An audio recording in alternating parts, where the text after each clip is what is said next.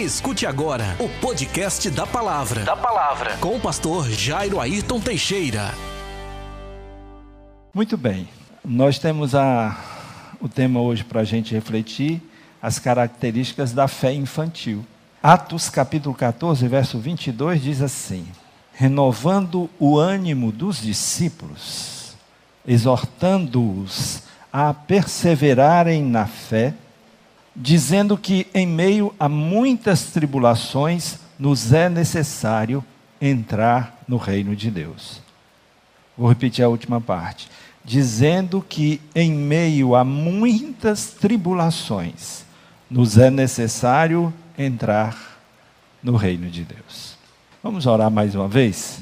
Querido Deus e Pai, que teu Espírito Santo, ó Pai, nos dê entendimento da tua palavra e que neste momento, quando estamos diante dela, os nossos olhos, nossos ouvidos, nosso entendimento sejam abertos para que compreendamos com facilidade tudo quanto o Senhor deseja. Em nome de Jesus. Amém.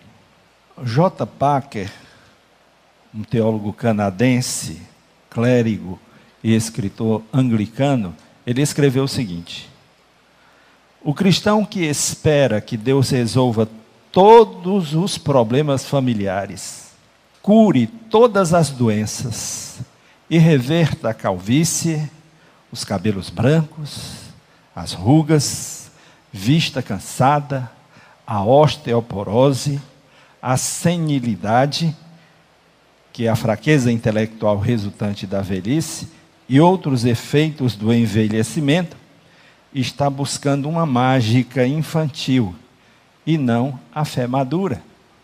Continua ele. Na fé amadurecida, Deus nos exercita numa escola mais severa, sob pressão de influências contrárias e desanimadoras. Somos expostos a tantas provas quantas somos capazes de suportar. Assim, Deus edifica nosso caráter, fortalece a nossa fé e nos prepara para ajudar outros. A primeira característica da fé infantil são expectativas irrealistas. Quem tem uma fé infantil tem expectativas irrealistas. Mateus capítulo 4, 5 a 7 diz assim: Então o diabo levou a cidade santa colocou-o na parte mais alta do templo e disse-lhe: Se és filho de Deus, lança-te daqui abaixo, porque está escrito: Aos seus anjos dará ordens a teu respeito, e eles te sustentarão com as mãos, para que não tropeces em pedra alguma. Jesus lhe respondeu: Também está escrito: Não tentarás o Senhor teu Deus. Mesmo Jesus sabendo quem ele era, mesmo sabendo e conhecendo a Deus o Pai, Jesus não tinha expectativas irreais a respeito do seu relacionamento com Deus, com o Pai. Jesus poderia, se ingênuo fosse, esnobado na cara de Satanás e dito para ele algo mais ou menos assim: Você sabe com quem está falando? Ou teria dito assim: Você sabe de quem eu sou filho? Ao invés disto, ele deixou o diabo no seu devido lugar, dizendo: Não tentarás o Senhor teu Deus. 1 Coríntios 10, 13, nós lemos assim: Não veio sobre nós, ou sobre vós, tentação senão humana, mas fiel é Deus, que não vos deixará tentar acima do que podeis Antes, com a tentação, dará também o escape para que a possais suportar. Nós devemos saber quem é Deus, o nosso Pai. Mas, devemos, mas não devemos imaginar que seremos poupados de problemas, de provações e de sofrimentos. Muitas vezes seremos expostos, submetidos às aflições para crescermos em nosso relacionamento e na nossa dependência com Deus. Em outras palavras, não imagine, porque você é um crente, um filho de Deus, que você será poupado de algum tipo de sofrimento. Essa seria uma expectativa irrealista. A Bíblia mostra exatamente o contrário. A segunda característica que eu quero destacar é legalismo. Deuteronômio 18, verso 13 diz assim: Perfeito serás como o Senhor teu Deus. Lá em cima, hein? Lá em cima. A severidade da lei do Antigo Testamento não tinha a intenção de oferecer um caminho alternativo para Deus, mas de provar que nenhuma severidade pode realizar o que Deus deseja. Deus quer a perfeição. E para tanto precisamos de outro caminho o caminho da graça. Ninguém consegue atingir essa estatura. Por isso nós precisamos da graça. Colossenses capítulo 2, 18 a 23 diz assim: Ninguém seja árbitro contra vós, fingindo humildade ou culto aos anjos, baseando-se em coisas que tenha visto, inutilmente arrogante em seu conhecimento carnal e não retendo a cabeça com a qual todo o corpo suprido e organizado pelas juntas e ligamentos, vai se desenvolvendo segundo o crescimento concedido por Deus. Visto que morrestes com Cristo para os espíritos elementares do mundo, por que vos sujeitais ainda a mandamentos como se vivesseis no mundo, tais como não toques, não proves, não manuseeis? Todas essas coisas desaparecerão com o uso pois são preceitos e doutrinas de homens. Na verdade, esses mandamentos têm aparência de sabedoria em falsa devoção, falsa humildade e severidade para com o corpo, mas não tem valor algum no combate aos desejos da carne. Legalista é aquele religioso que finge ser espiritual, vivendo debaixo de regras, de normas, de leis. Legalista é aquele que normalmente exige muito dos outros, mas ele mesmo sabe que não consegue viver debaixo do peso da lei. Legalista é aquele que é aquele sujeito arrogante e carnal que vive impondo aos outros preceitos e doutrinas dos homens, mas, segundo o que Paulo disse nesse texto, na verdade, esses mandamentos têm aparência de sabedoria em falsa devoção, falsa humildade e severidade para com o corpo, mas não tem valor algum no combate aos desejos da carne. O que essa fé infantil gera é legalismo. E o legalismo com frequência dá lugar à desobediência. Porque ninguém suporta o peso, o fardo de não pode, não faça, não suba, não desça, não coma, não beba, não, não, não, não. Ninguém suporta isso. Terceira característica da fé infantil é dependência doentia. 1 Coríntios 13, 11, Paulo diz assim: Quando eu era criança, falava como criança, pensava como criança, raciocinava como criança, mas, assim que cheguei à idade adulta, acabei com as coisas de criança. Há adultos que continuam a agir como crianças, como crianças que dependem dos pais, que precisam da aprovação dos pais. Crescimento, queridos, implica em sofrimento construtivo e autonomia gradual. Precisamos de uma fé que conduz a um relacionamento adulto com Deus. Uma fé que aprende a aceitar a vontade de Deus. Sabe quando você pode dizer: puxa vida, eu amadureci na fé. Quando você consegue aceitar a vontade de Deus, contrariando a sua própria vontade. Mateus 26, 42 ilustra muito bem isso. E indo segunda vez, orou, dizendo: Pai meu, se este cálice não pode passar de mim, sem que eu, sem que eu beba, faça-se a tua vontade. Esse é o próprio Jesus. Em Daniel capítulo 3, nós lemos versos 17 e 18. Eis que o nosso Deus, a quem nós servimos, é que nos pode livrar. Ele nos livrará da fornalha de fogo ardente e da tua mão, ó rei.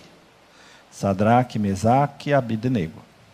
E se não, fica sabendo, ó rei, que não serviremos a teus deuses, nem adoraremos a estátua de ouro que levantaste. O que, que eles estavam dizendo? Se Deus quiser, Ele nos livra da tua mão. Se Deus não quiser, Ele não nos livra da tua mão. Mesmo assim, a gente não vai fazer isso. A gente paga o preço, a gente morre lá dentro. Uma fé amadurecida confia que o caminho de Deus é o melhor apesar de tudo. Apesar de não atender o que a gente espera. Apesar de, de não ser o que a gente quer. Se Deus fizer, Ele é Deus. E se não fizer, continua sendo Deus. Uma fé madura.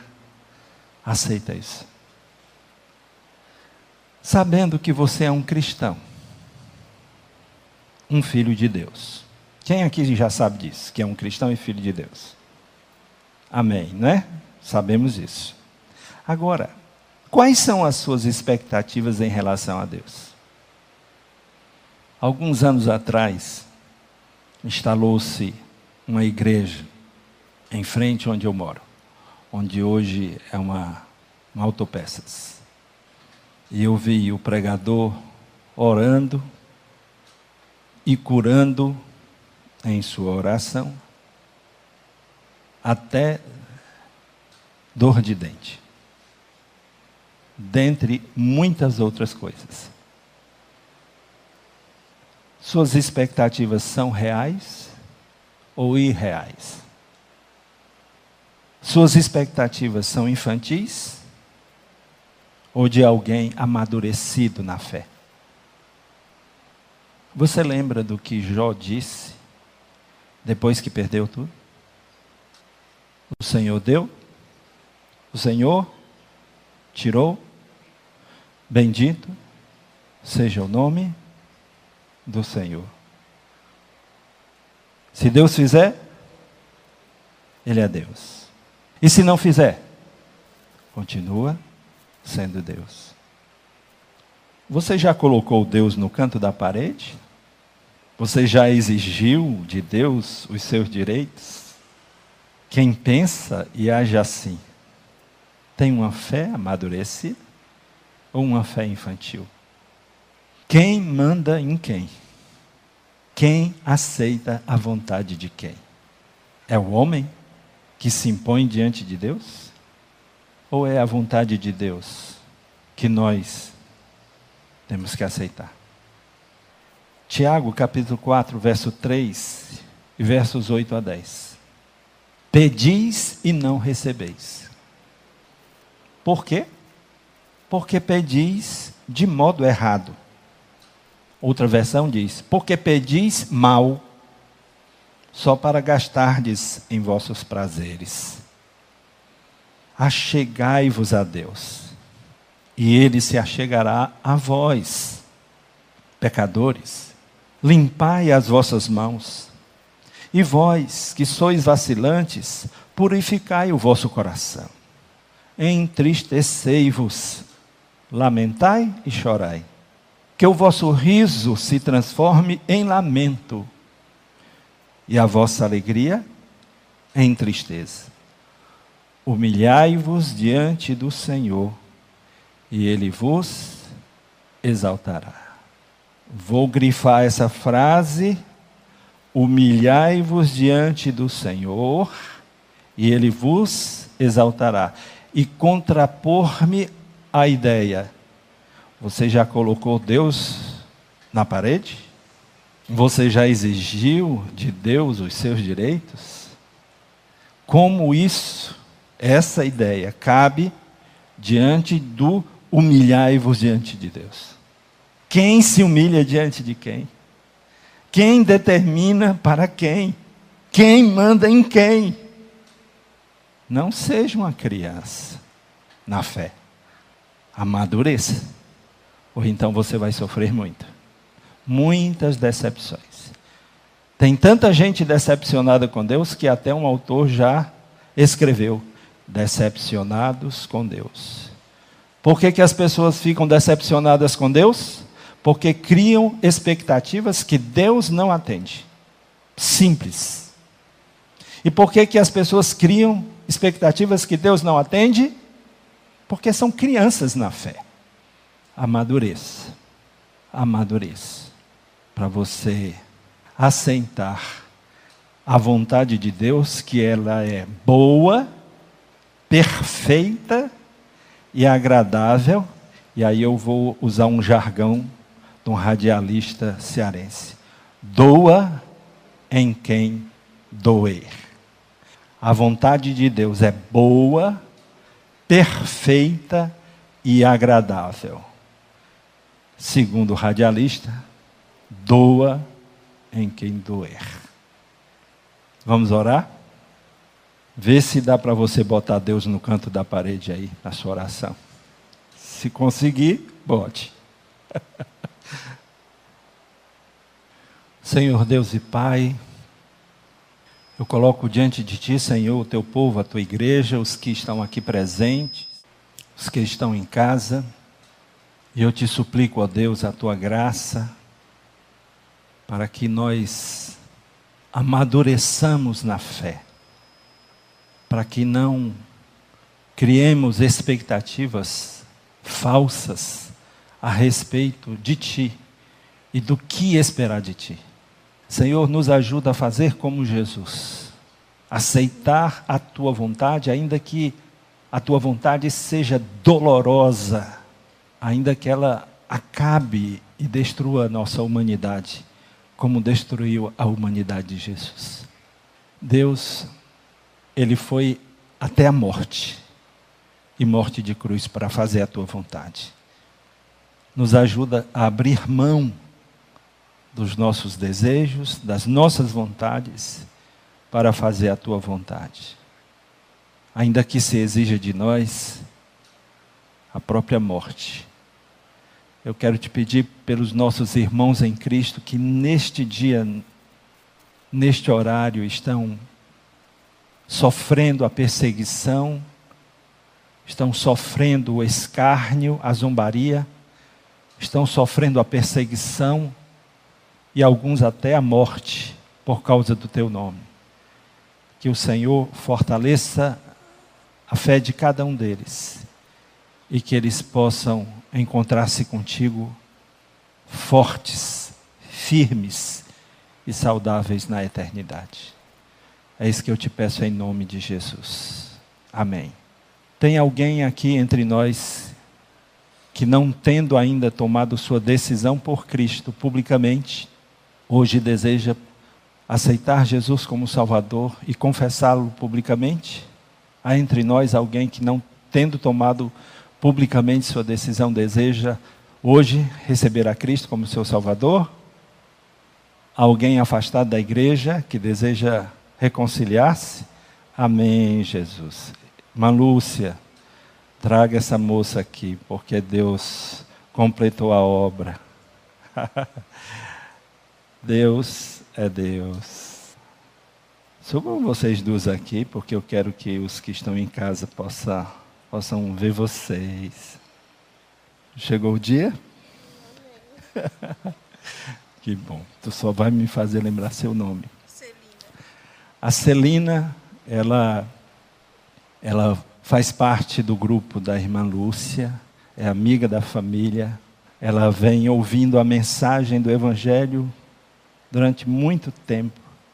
Ontem ela estava no grupo, Ontem ela ouviu abundantemente a palavra e hoje, graças a Deus, ela está publicamente recebendo a Jesus como seu único e suficiente Salvador.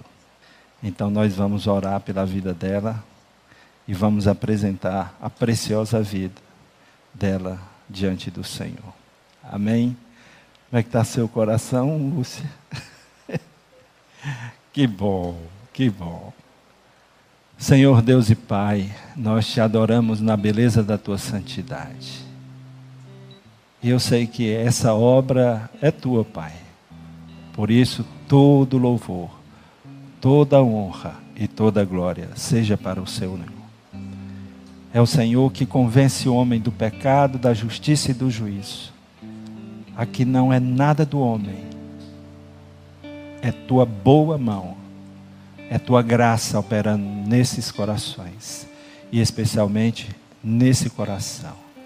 Nós a entregamos em tuas mãos, Senhor, e te suplicamos a tua graça, graça abundante sobre a sua vida.